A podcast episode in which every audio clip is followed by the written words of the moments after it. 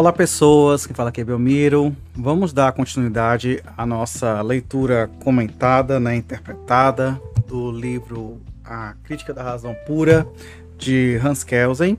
E agora a gente vai é, iniciar aqui um, um tópico em que o autor faz a seguinte provocação. Ele inicia o tópico perguntando assim: Obrigações legais sem sanções? Então vamos ver o que ele tem a dizer sobre isto. Primeiramente, ele faz a seguinte afirmação, dizendo que toda ordem nacional legal né, ou jurídica é, ela é expressada através da seguinte expressão. Expressar essa expressão é ótima, né? mas tudo bem. Ela resumida a seguinte expressão: a coerção de um homem sobre o outro é, deve ser exercida é, da forma e sob as condições determinadas pela Constituição historicamente criada. Então, essa norma básica, que no caso aqui do Brasil a gente entende como norma hipotética fundamental, ela delega que a primeira Constituição ela prescreva o procedimento sobre os quais as normas possam estipular atos uh, que, que os atos coercitivos possam ser criados.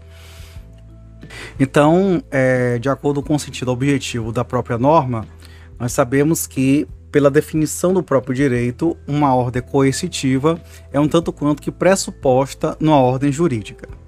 Só que Hans Kelsen também já chama atenção que temos que lembrar que nem sempre o direito vai trabalhar com base em comandos, mas trabalha muitas vezes com autorizações, comportamentos que sejam, portanto, autorizados. E nesse sentido, nós encontraremos algumas oposições a essa afirmação de que toda ordem jurídica vai ter necessariamente a coerção.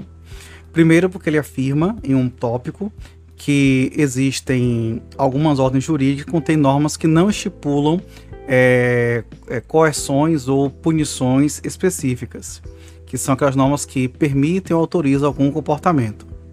E também ele chama a atenção de que a não aplicação de normas que estipulam é, atos coercitivos frequentemente não são é, feitas como condição é, para que tais coerções sejam necessariamente sanções. Uma outra objeção é, é, muito bem. Só que ele fala que a segunda objeção ela não é válida porque a definição do direito como ordem coercitiva é, tem que se referir à manutenção é, na norma que estipula, na verdade, um ato coercitivo, mas não necessariamente intrinsecamente na norma em si, conectada. Mas essa sanção pode estar, na verdade, vinda de uma norma mais geral que pode ser interpretada num caso especificamente concreto. E o exemplo disso estão nas normas tipicamente do próprio direito constitucional. Porque no direito constitucional, como, por exemplo, no que trata sobre a regulação do procedimento legislativo, não existe uma sanção é, diante da sua não observância, para observância desse processo legislativo. Então, numa análise mais próxima, isso mostra, entretanto, que, que as normas constitucionais elas autorizam o legislador para criar normas, mas eles não demandam, não ordenam, não comandam a criação de normas. E por isso, a estipulação de sanção é, pela não criação de normas não faz sentido.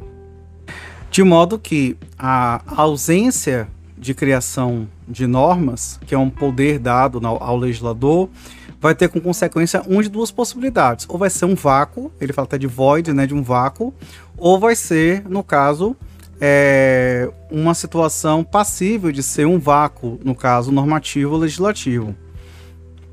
E aí ele vai entrar agora num, num aspecto que vamos, eu percebo bem que na versão em inglês acho que tem uma certa dificuldade, mas a gente consegue compreender nosso, nossa situação. Ele vai falar sobre as normas que constituem obrigações, obrigações aqui no sentido do direito civil da palavra tá? Então, é, no caso, ele está falando especificamente sobre as obrigações naturais. As obrigações naturais, nós sabemos muito bem, são obrigações que, se elas, no caso, não forem é, cumpridas, não tem uma sanção, no caso, específica.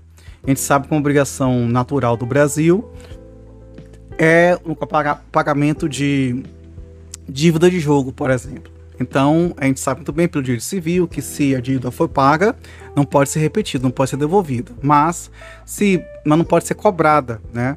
Não pode ser cobrada, não pode ser executada civilmente. Então, esse exemplo que ele dá. E eu tô achando até bem interessante, porque o exemplo que ele dá é um exemplo assim. Veja que é um exemplo que a gente estuda em Direito de Obrigações do Brasil, mas que é considerado um exemplo, vamos dizer, mundial, né? Global, é, geral da teoria do direito. Inclusive, até menciona aqui a questão, é, num ponto, que a norma geral ela é válida, nesse caso específico da obrigação natural, assim, ele fala mais ou menos assim, eu consigo traduzir de forma mais próxima da, da, da literal. Ele fala assim, se o beneficiário de uma, de uma, de uma atitude, de uma performance, é, na qual o, no qual o autor seja, não seja obrigado a recusar uma restituição.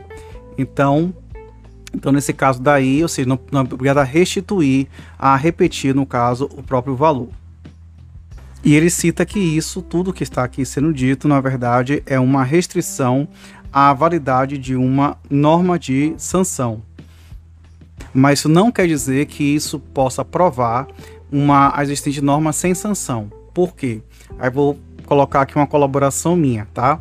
Porque, por exemplo, existe sim uma sanção é, vamos dizer assim, voltada para, no caso, para a obrigação natural, que é justamente a irrepetibilidade do pagamento feito de, de boa fé, né, sem os vícios do próprio, é, do próprio negócio jurídico.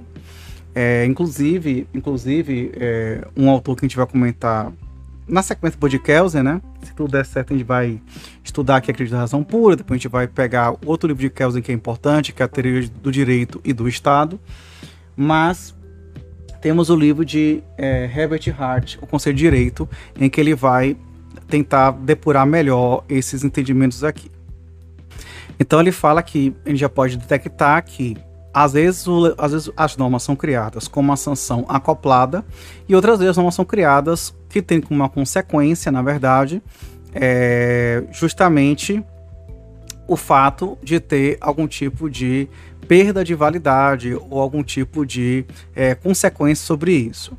A gente percebe por enquanto que Hans Kelsen, ele, ele até o momento, neste livro, ele costuma não entender, por exemplo, a irrepetibilidade, no caso que nós temos de, de da própria vamos falar, da própria do pagamento da dívida de jogo como sendo uma sanção. A gente no Brasil até entende que isso é, na verdade, uma sanção, é uma consequência, mas ele entende com a sanção como um ato a mais.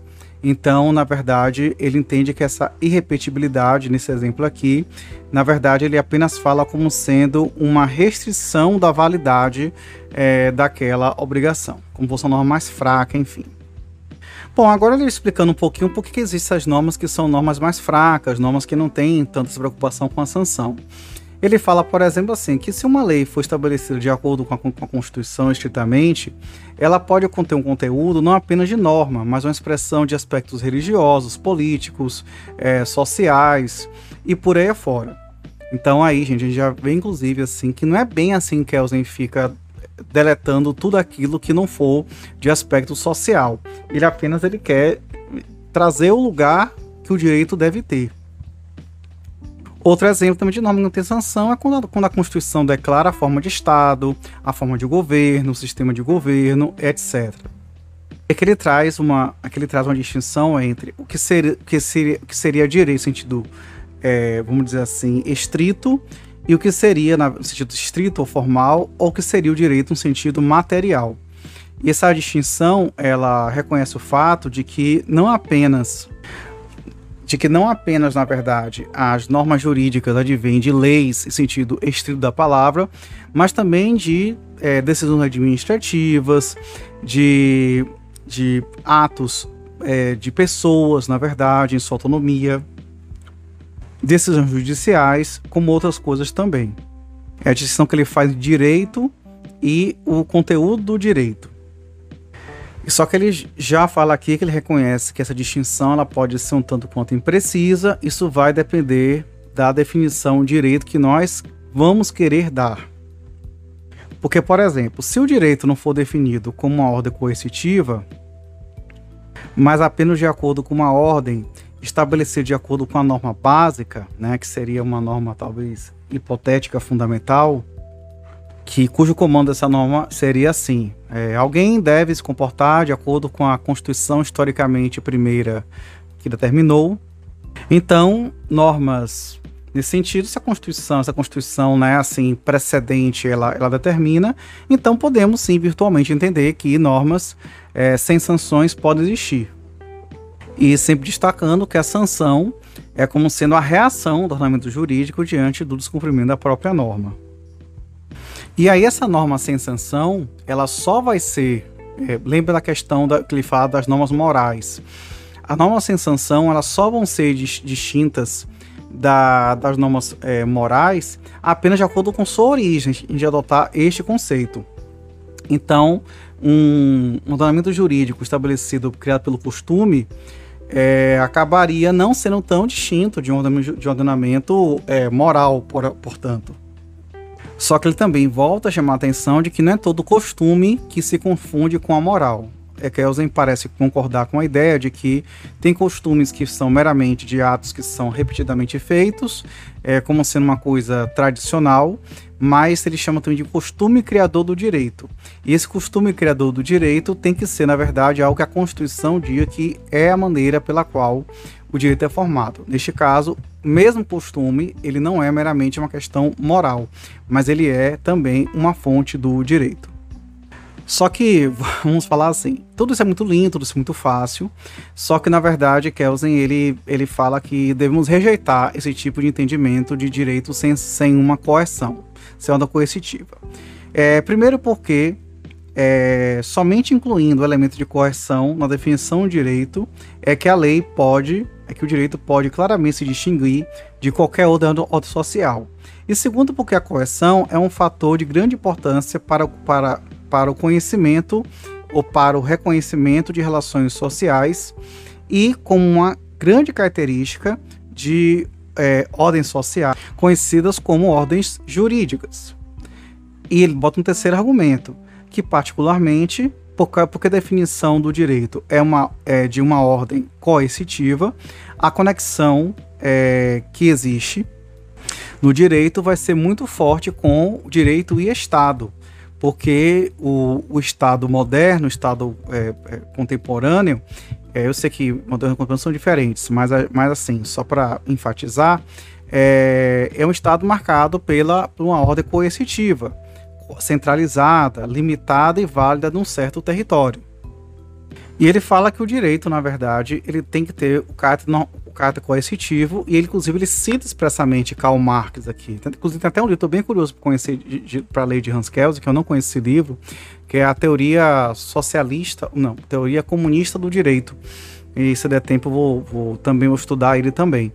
Mas assim, mas ele fala que, segundo a, a visão de Marx, na, na medida em que as sociedades vão evoluindo, então essa necessidade de coerção ela também tende a diminuir também. Bom, agora, agora Kelsen vai entrar num ponto que a gente conhece muito a teoria dele, que são as normas dependentes, que a gente vai traduzir como normas acessórias, tá? Ele fala de normas, duas normas que são correlacionadas e que por isso, na verdade, vão ter que ver juntas.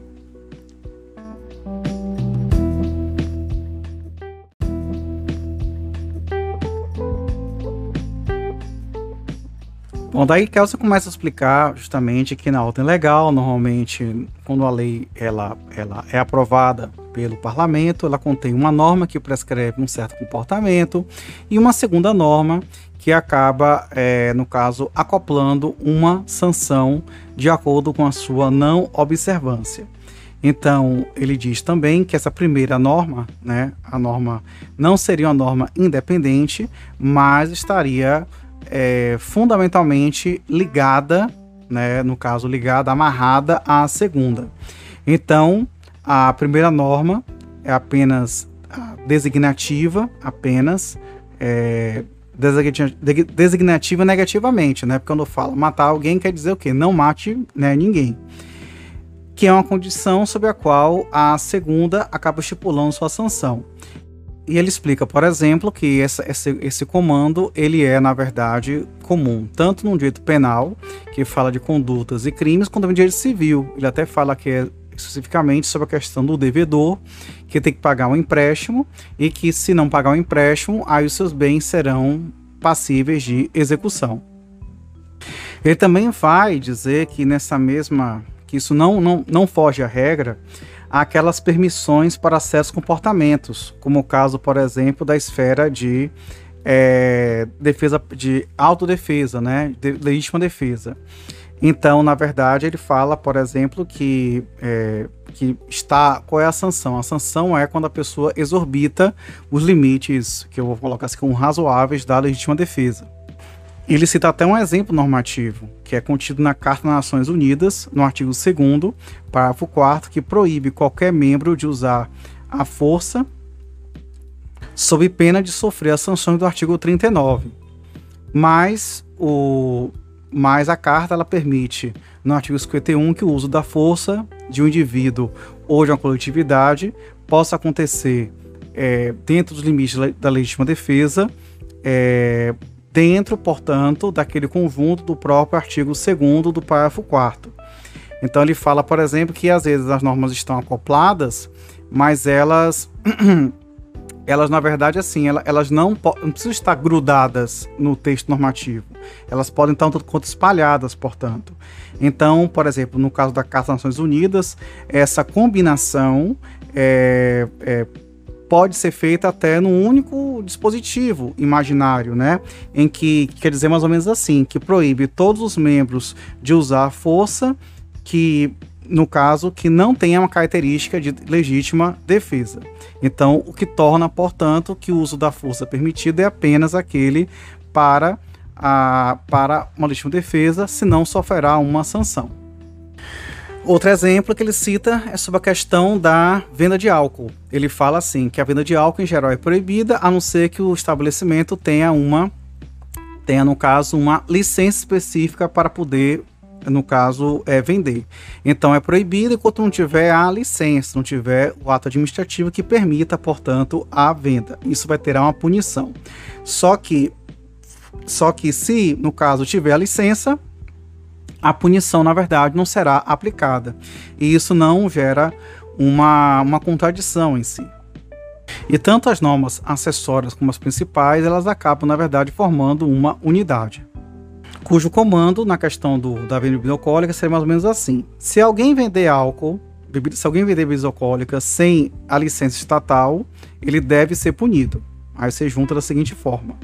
Então, o funcionamento ele, ele a priori vem com um comando negativo, mas passa a ser permitido com uma norma positiva. Ele também chama a atenção do que ele vai denominar de normas autorizativas, são aquelas que, descrevem, no caso, uma, um bolsão de é, é, permissão, né, de autorização de ordenamento jurídico. Mas ele também diz que essas normas autorizativas, como aquela da licença da, da bebida alcoólica, de bebida alcoólica, ela só pode acontecer no caso se é, isso tiver previsão constitucional, tá? Ou é, que possa criar, que a Constituição possa é, é possibilitar a criação de leis ou de costumes é, com força de lei que possam dar esse poder de autorização. Queremos aqui em algumas páginas, ele vai aqui denotar um pouco que as normas procedimentais seriam normas uh, de segunda linha ou, de, ou dependentes, porque ele fala o seguinte raciocínio. Ele fala assim, é, por exemplo, se no caso o, o direito ele, pro, ele pune o roubo com prisão, então na verdade ao mesmo tempo ele está autorizando e determinando que o, que as cortes, que os tribunais, a partir dos códigos de processo é, criminal, apliquem o roubo, apliquem a pena de, de prisão para as pessoas que cometam o roubo no caso. Então ele fala, por exemplo, que no caso as normas procedimentais são normas dependentes, de acordo com essas normas materiais, que as normas materiais, na verdade, elas seriam aquelas normas que trazem de fato as condutas. O procedimento só, é, seria aqui, até então, como visto aqui até o momento, como sendo uma forma de dar efetividade a essas normas. A gente sabe muito bem que hoje a concepção de processo é um pouco diferente, ela é bem diferente dessa, mas vamos por enquanto seguir o exercício dele aqui. Além de considerar as normas processuais como sendo normas dependentes, ele também chama de norma, também chama de normas dependentes as normas chamadas normas, embolei na fala, né? As chamadas normas interpretativas, que são aquelas que acabam, na verdade, assim, dando um sentido a outra norma. Ele dá, tenta dar um exemplo assim. É, por, por murder deve ser, vamos falar homicídio, né? Pode ser entendido como sendo um comportamento em que o indivíduo intencionalmente causa a morte de outro indivíduo. Então, esse artigo define o, no caso, o homicídio, o assassinato. Entretanto, esse artigo é, somente faz sentido quando ele está acoplado, para que definir, né? Tem que definir porque existe alguma outra coisa. Então, no caso, ele vai definir. Isso, isso, essa, definição só existe porque existe um outro artigo que vai dizer que se alguém cometeu assassinato, se ele praticar homicídio, então a corte é, está autorizada a impor uma certa pena. E ainda pode haver conexão com o terceiro artigo. No caso, a pena que ele deu exemplo aqui no texto, ele falou pena de morte. Aí, no caso, ele coloca o terceiro artigo dizendo o seguinte: a pena de morte ela é praticada mediante enforcamento, por exemplo.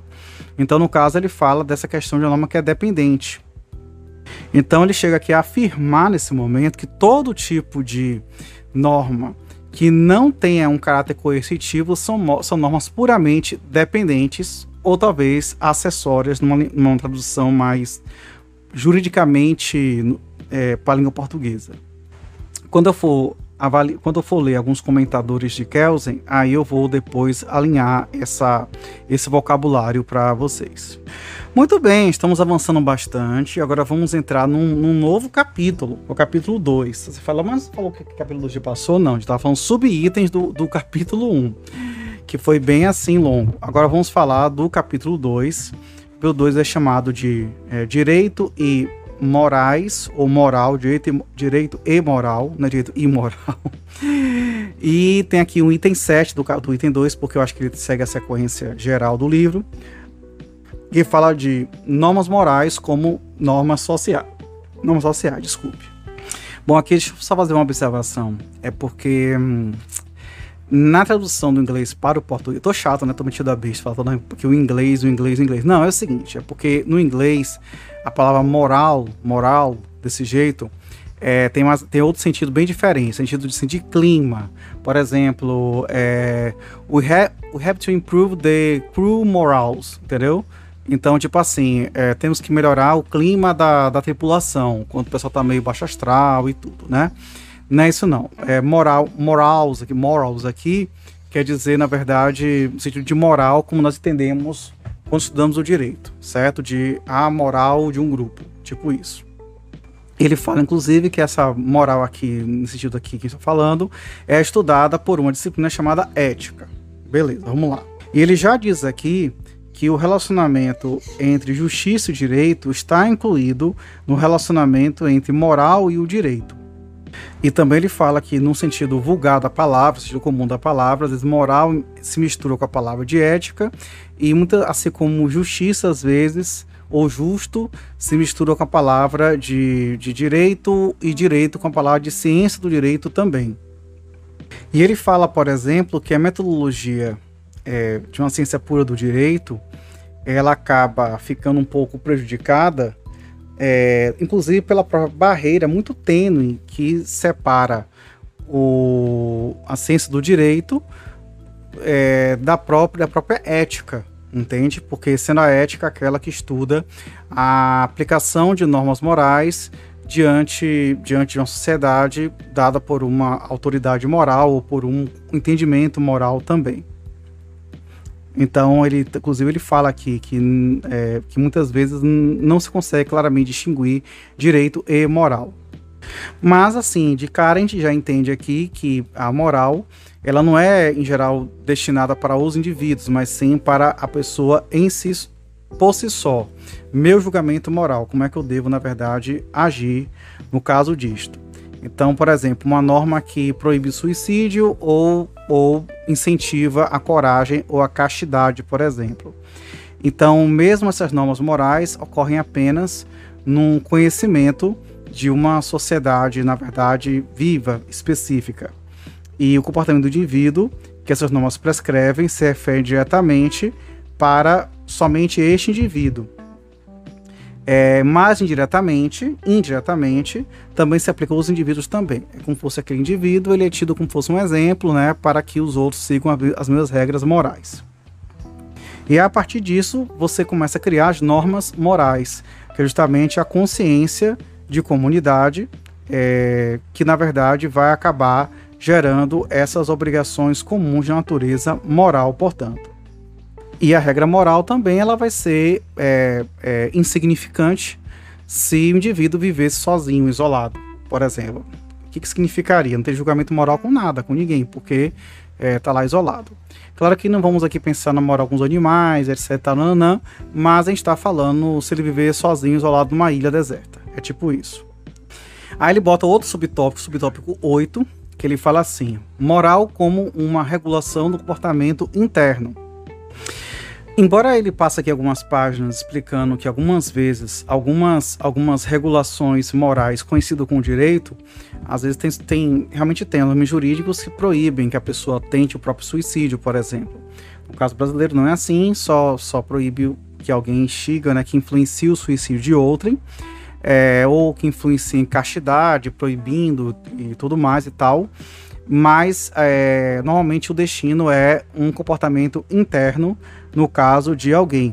E a regra moral, portanto, ela tem a ver com alguém que tem uma inclinação, digamos, egoísta ou interesse egoísta. Ele também diz que essas normas morais elas perdem um pouco o sentido se o indivíduo já for um tanto quanto certinho, se ele já fizer as coisas assim de forma não egoísta naturalmente. Ela é mais focada para que as pessoas que tendem a desviar o seu percurso e serem adotarem um comportamento, vamos dizer assim, egoísta. Mas uma sociedade não pode eliminar os, os desejos egoístas das pessoas. Na verdade, apenas tende a, a, a, diminuir, né, reduzir essa inclinação em prol do social.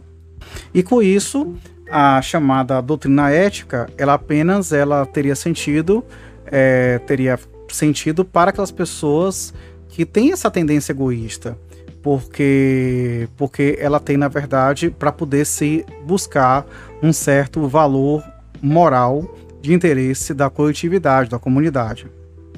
Portanto, é errado você falar que a, o objetivo da moral é dizer, quer dizer suprimir todas as suas inclinações, é, mas apenas limitar esse conceito é, que é estabelecido com relação a tudo isto.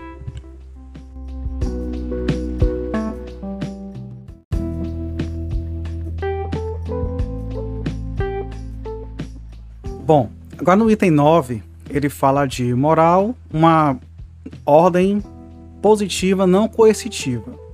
Então ele fala que, apesar de não ser possível, é, desculpa, apesar de ser possível distinguir direito e moral, tomando como referência a criação e adaptação de suas normas, a gente tem que entender que as normas morais, assim como as normas legais, elas são criadas, é, no caso, é, por costume e por atos de vontade. Por exemplo, um profeta aqui de uma religião, por exemplo.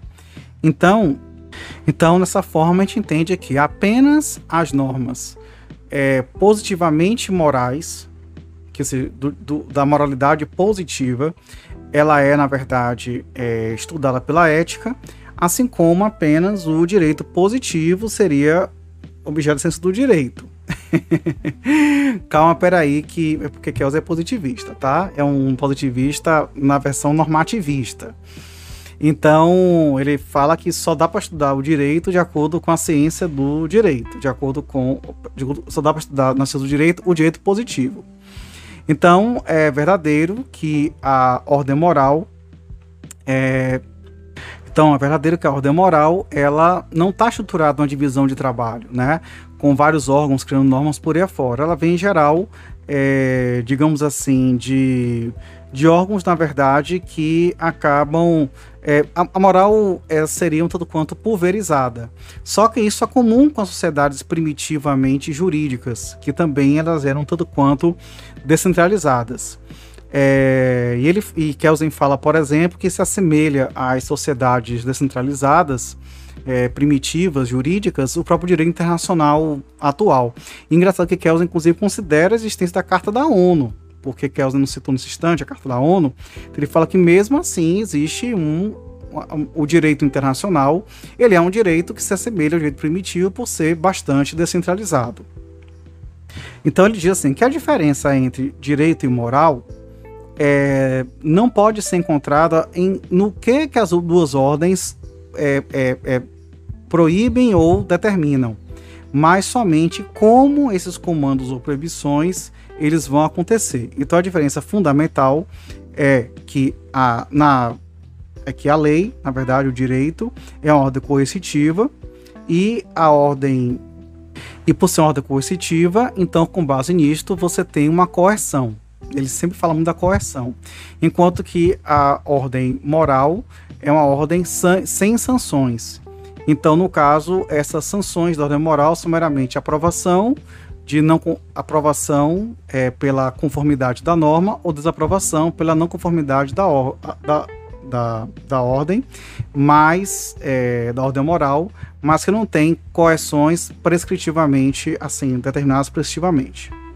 Aí no item 10 ele fala do direito como parte da moral. Então ele falou: uma vez que o direito e moral são reconhecidos como diferentes tipos de sistemas normativos, então a questão está sobre o relacionamento entre eles. Então, a questão de dois significativos. Primeiro é o que é o relacionamento entre os dois. E segundo, o que deve ser o relacionamento entre os dois, como deve se dar o relacionamento entre os dois, ter duas esferas, duas instâncias. Então, as duas questões são interligadas, é, é, inclusive com resultados que às vezes podem se confundir. A primeira questão é que, às vezes, isso é respondido dizendo que o direito, é, por sua natureza intrínseca, seria basicamente uma moral o que significa que um comportamento é, determinado ou proibido pelo dire... pelas normas legais é, também seriam é, determinados ou proibidos pelas ordens morais, é, pelas normas morais. Então, então, só que é importante frisar que isto, que a ordem moral, ela não é em si direito, certo? Então a questão também respondida por outro lado, dizendo pela afirmação de que o direito pode, mas não necessariamente pode ser moral. E isto é mencionado pela palavra justo.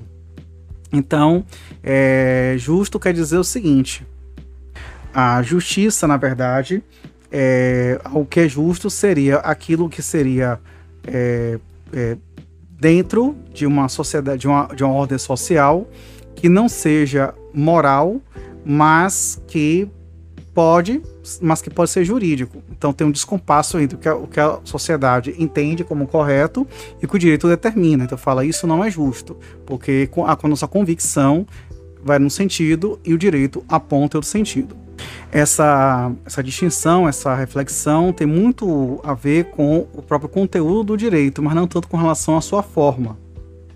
E ele ainda vai mais adiante, que fala assim, que se, por exemplo, a gente for ainda quiser comparar moral com direito, podemos dizer que a ordem, a ordem jurídica é uma ordem moral é, absoluta, vamos dizer, determinada, absoluta, no sentido de, da, daquela moral escolhida para ter as coerções.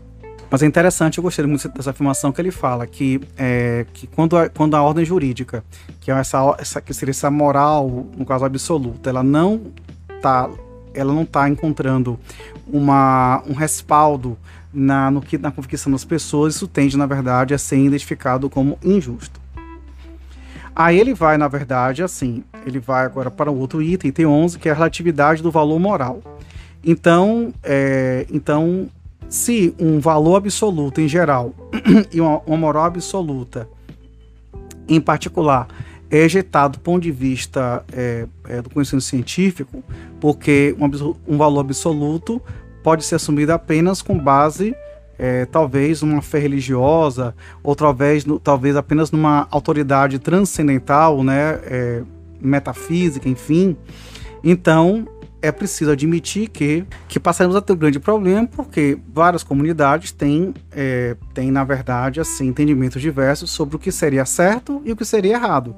E isso geraria um problema de validade, ou seja, de entender assim, o que é de fato certo, errado, bom ruim.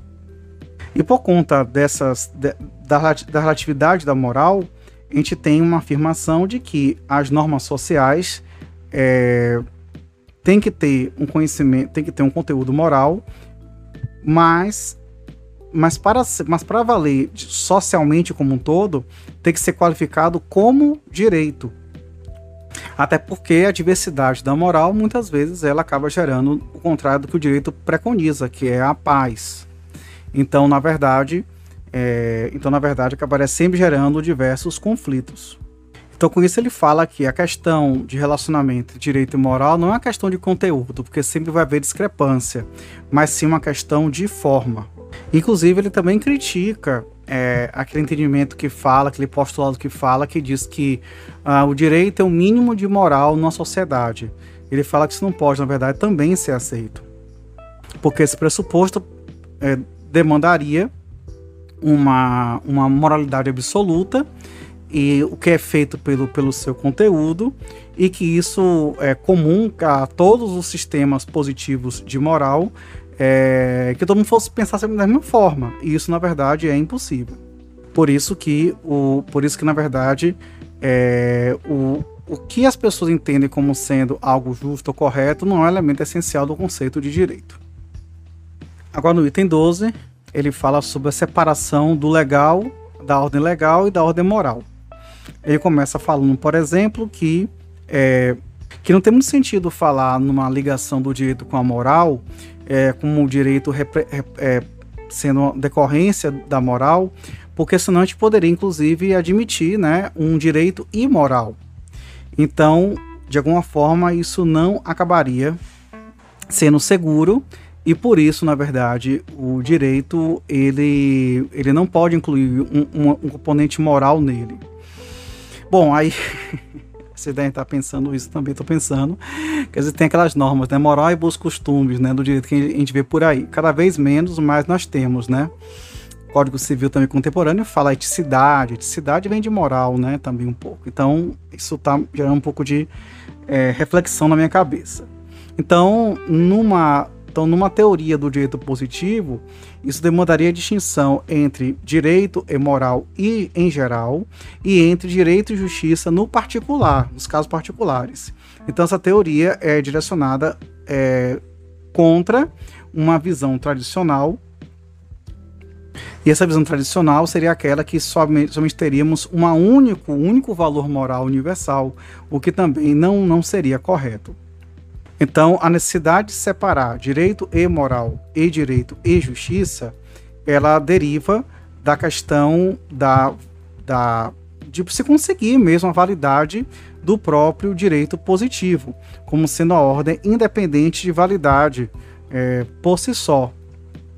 E eu quero mais uma vez reforçar que ele, ele, ele insiste muito nessa diferença, que no geral a gente distingue moral e direito, e no particular direito e justiça que justiça no caso concreto, na aplicação do direito. E aí, desenvolvendo um pouco mais esse raciocínio, ele fala, ele fala, por exemplo, assim, que a avaliação se uma, se uma ordem é justa ou injusta, isso é colocado no confronto com é, os diversos sistemas de morais positivas, no caso. E assim como a validade do, da ordem legal não depende da conformidade conforme qualquer sistema moral. Ele também chama atenção que, quando a gente afirma que há uma diversidade da moral e, e consequentemente, uma dificuldade com relação ao estabelecimento de, uma, de regras mínimas, isso não quer dizer que não exista justiça de forma geral, é, que seria tudo relativo, portanto. É, ele fala, inclusive, que a justiça é, não é absoluta. Então, por isso que é, essa avaliação do justo ela fica para outro estudo e outra questão particular. Bom, indo agora para o item 13, ele fala justificação do direito através da moral. Então, justificação do direito positivo através da moral é possível somente se houver um, se, se houver um contraste né, muito evidente entre a moral e o sistema normativo. No caso do que seria uma lei moralmente boa e uma lei moralmente ruim. E também esse próprio julgamento daquilo que é justificado ou justificável é algo que também transmuta no tempo, né? vai mudando muito com o tempo. Então, o postulado de que a validade deve estar conforme a, a moral prevalente, e então essa tese deve ser rejeitada pela teoria pura do direito. Que, em outras palavras, é a tese de que o direito é uma moral por essência, por natureza. Não apenas porque ela pressupõe uma, uma, uma moral absoluta, mas também porque, é, na sua aplicação real, pela essência do direito, acabaria é, prevalecendo em algumas comunidades e acabaria também gerando problemas de aplicação em outras sociedades também. Em alguns lugares, por exemplo, você tem propriedade privada que é permitida e outros não. No caso, muito na época dele, outros são mais democráticos, outros não democráticos e tudo. Entende? É, ele começa a entrar nos pontos mais polêmicos aqui, né? Vamos lá. Então, o direito ele não deve ser para descrever a, a, a adequação, a ciência do direito não para descrever a adequação do direito com a moral, mas apenas para tratar de como é que ele funciona em si.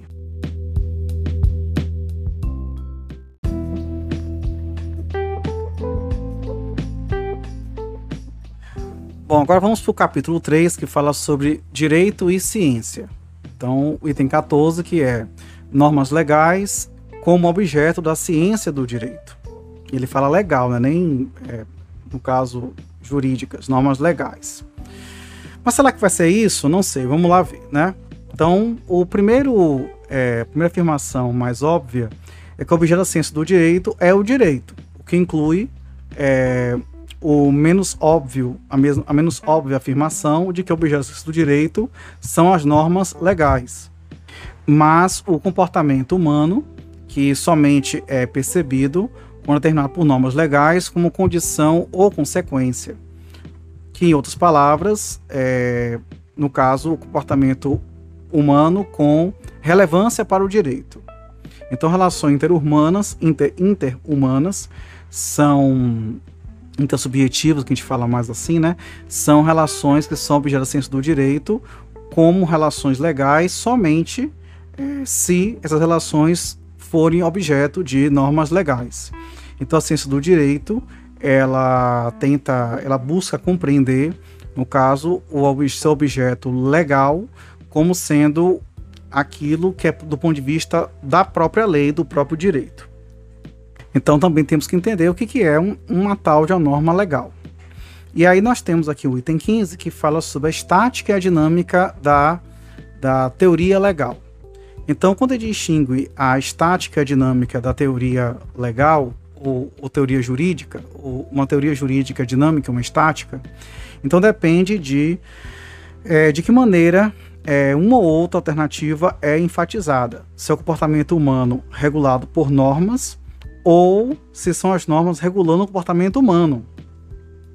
Em outras palavras, se o objeto está direcionado a, ao conteúdo das normas jurídicas, que são criadas, aplicadas, obedecidas pelas, pelas condutas humanas, pelas pessoas, ou se é direcionada, no caso, ao ato de criação e de aplicação obediente determinado pelas normas jurídicas. Então, no caso, é, a gente estuda o ato em cima, sobre as normas ou a gente estuda, na verdade, a questão da criação e aplicação das normas. Então, eu coloco a primeira alternativa, que é sobre as normas em si, mas focado nas normas. Objeto da teoria do direito seria o direito como um sistema de normas válidas e, no caso, é, isso seria o direito de per si, no caso. Então, de acordo com o segundo, que fala do comportamento baseado na conduta é, legal, o objeto da teoria jurídica seria o processo em cima do qual o direito é criado é, e é aplicado, que é o direito em movimento. Entendi. Então, na verdade, o primeiro é que você analisa o arcabouço jurídico. E o segundo, você analisa a aplicação do direito. Um aspecto peculiar do direito é que ele regula sua própria criação e aplicação. Então, esse processo de criação é, do direito ele vem de normas gerais, que é o processo legislativo, que é regulado pela Constituição e também um aspecto formal procedimental dos estatutos, que é, no caso a parte processual, né, procedimental, processual, judicial, que regula a aplicação desses estatutos materiais pelas, pelos tribunais e pelos órgãos administrativos. Então, os atos de criação e os atos de, os atos de criação da lei e de aplicação da lei, é, que constituem, portanto, o processo legal somente pode ser entendido como esse conteúdo da, das normas jurídicas, enquanto que o aspecto dinâmico do direito é justamente voltado para é, a regulação e aplicação dessas normas jurídicas. E aí então nós temos o item 16 que fala sobre assim, norma legal e regra de direito. Vamos lá então ver. Então, do direito, por compreender o comportamento humano não apenas como extensão do conteúdo em si, mais determinado por normas jurídicas, normas legais, representa a sua interpretação normativa do seu objeto. Então, a ciência do direito descreve, é, no caso, as normas, criar, normas legais criadas por atos é, humanos, de comportamento humano, que vão ser aplicadas e obedecidas é, em relação a tais atos. E com isso se descreve que uma norma que constitui relação entre os fatos determinados por essa norma. Então, então a chamada a chamada aplicabilidade do direito, the rules of law, é, na verdade envolve justamente a questão da aplicação nos casos concretos por autoridades legais, por tribunais, por exemplo. Então, num sentido descritivo, a regra de direito são, no caso, é, são julgamentos hipotéticos que afirmam o que está de acordo com, o, com a ordem é, nacional ou internacional legal sobre algumas condições determinadas por esta ordem e as consequências determinadas por esta ordem que devem, portanto, ser aplicadas. Então essas, então, essas normas legais, elas, no caso, não são julgamentos, são, na verdade, e também não são afirmação objeto de conhecimento. Então, de acordo com esse entendimento, eles são comandos, são determinações. E eles também podem significar permissões, autorizações, mas eles não são instruções. E como se erroneamente por isso imaginado do entrelaçamento entre jurisprudência e lei. Então, os comandos legais permitem, é, então, no caso, então, os comandos legais, permissões legais, autorizações legais, na verdade, eu reformular essa frase. Então, a lei determina, ela permite ou autoriza, mas ela não ensina. Entretanto, quando a norma legal ela, ela expressamente, né, linguisticamente, literalmente, ela coloca em palavras e sentenças, ela pode aparentar como sendo a forma de, é, de asserções, de assertivas, é, trazendo afirmações de fatos. Então, por exemplo, quando se fala a questão de como é que o roubo é punido, coloca-se na seguinte frase: é, pune-se o roubo através da prisão. Pronto. Então, essa norma ela está na, na cabeça do, da afirmação, né, no caput, e com isso ela autoriza a sua conclusão, que é expressa pela seguinte, que que no caso é o caput do, da regra, ela conclui na verdade esse tipo de é, esse tipo de tratativa, esse tipo de aplicação. É importante, entretanto, que não que gente, é importante, portanto, que a gente vá distinguir o que é um ato e o que é, na verdade, uma conduta descrita. Então, a diferenciação entre regra de direito e uma, é, e uma norma legal certo? Então expressa a diferença entre a função é, do conhecimento das leis, que é inteiramente diferente da função da, da imposição das normas dentro de uma sociedade ou comunidade. Então, se estuda direito, tem que conhecer primeiro o direito, obviamente, é, e os órgãos legais, como autoridades, têm que criar o direito é, justamente que foi descrito, criar no sentido de concretizá-lo. Inclusive, Kelsen vai citar Kant, a epistemologia de Kant, que é a teoria do conhecimento, que diz que a ciência do direito tem como peculiaridade que ela, ela própria, na verdade, ela cria, ela cria o seu próprio objeto e ela também traz o seu próprio significado também. E ele vai chamar a atenção que muitas vezes direito e ciência do direito se tendem a se confundir. Então, por exemplo, quando ele fala, ele dá um exemplo aqui, quando se diz da, do, do direito internacional clássico, então, na verdade, é, tem de se falar sobre teoria do direito internacional.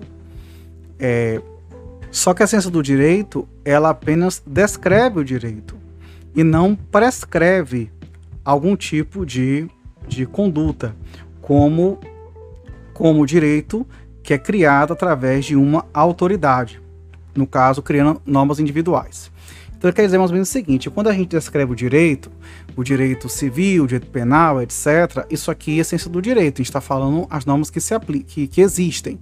Só que quando a gente, é, é, quando vai, quando o juiz aplica o direito, ele não está fazendo ciência, ele está aplicando o direito. Então, este é o direito, não a ciência do direito. Então, quando a doutrina, por exemplo, ela, ela, ela, ela fala, sobre a, fala sobre a ciência do direito, ela acaba dizendo assim que, um, que uma certa norma deveria existir, não deveria existir, deveria ser aplicada, não deveria ser aplicada, mas não impõe obrigações e não confere direitos para ninguém. Então, é, então isso acaba não sendo aquilo que se entende por direito. Já por outro lado, as normas que vêm de autoridades é, legais impondo obrigações e conferindo direitos é, sobre os sujeitos né, jurídicos, elas não são nem verdadeiras nem falsas. Na verdade, elas apenas, mas apenas válidas ou inválidas. Porque, no caso, elas estão aplicando justamente é, uma situação no caso concreto. Então ele fala, então ele fala, por exemplo, são domínios diferentes. Quando, por exemplo, quando, quando é, se examina se o ordenamento jurídico ele, ele prevê a indenização pela promessa quebrada de um casamento. Inclusive, o exemplo que ele até usa aqui, né? No caso que é diferente, fundamentalmente, de um juiz que determina um pagamento de uma indenização por este fato, né, de promessa quebrada de casamento. Então, com isso é que a partir daí se vai diferenciar a norma legal da regra de direito. E aí é bom já a gente afirmar, né, que ele chama de normas legais como sendo aquelas prescrições, comandos que são determinações ou comandos, permissões, autorizações, enquanto as regras de direito são, na verdade, essas análises sobre o direito que a ciência do direito acaba fazendo. Ele traz um detalhe importante aqui, viu? Que é assim, que ele fala que quando, uma, quando você fala de, de, uma, de, uma, de uma norma aplicada no caso concreto, elas vão ser mutuamente excludentes. Vai ser verdadeira ou vai ser falsa, de acordo com a validade do próprio treinamento jurídico. Então, na verdade, não pode as duas serem válidas ao mesmo tempo. Acontece que duas regras de direito que descrevem é, um fenômeno, um, um, comportamento, elas podem ser contraditórias, porque na verdade elas podem ser deduzidas de acordo com algum tipo de esquema lógico que, de análise sobre esse tipo de entendimento do direito. Ele também não quer dizer aqui, também ele fala isso, que não quer dizer que também qualquer pessoa que faça o que nós chamamos de doutrina, né, que são que chama de regras do direito, é, pode falar qualquer besteira, qualquer coisa. Porque na verdade que isso pode, também pode ser falso. Se na verdade, se a gente, por exemplo, falar alguma coisa que não tem a menor previsão legal, que não tem o menor fundamento de acordo com o direito que está sendo examinado. Isso pela ciência do direito. Bom, mas aí esse gente vai continuar no próximo episódio, tá, gente? Que a gente vai examinar mais sobre a diferença em teoria do, entre ciência do direito e o direito dos temas também. Um abraço e tchau, tchau.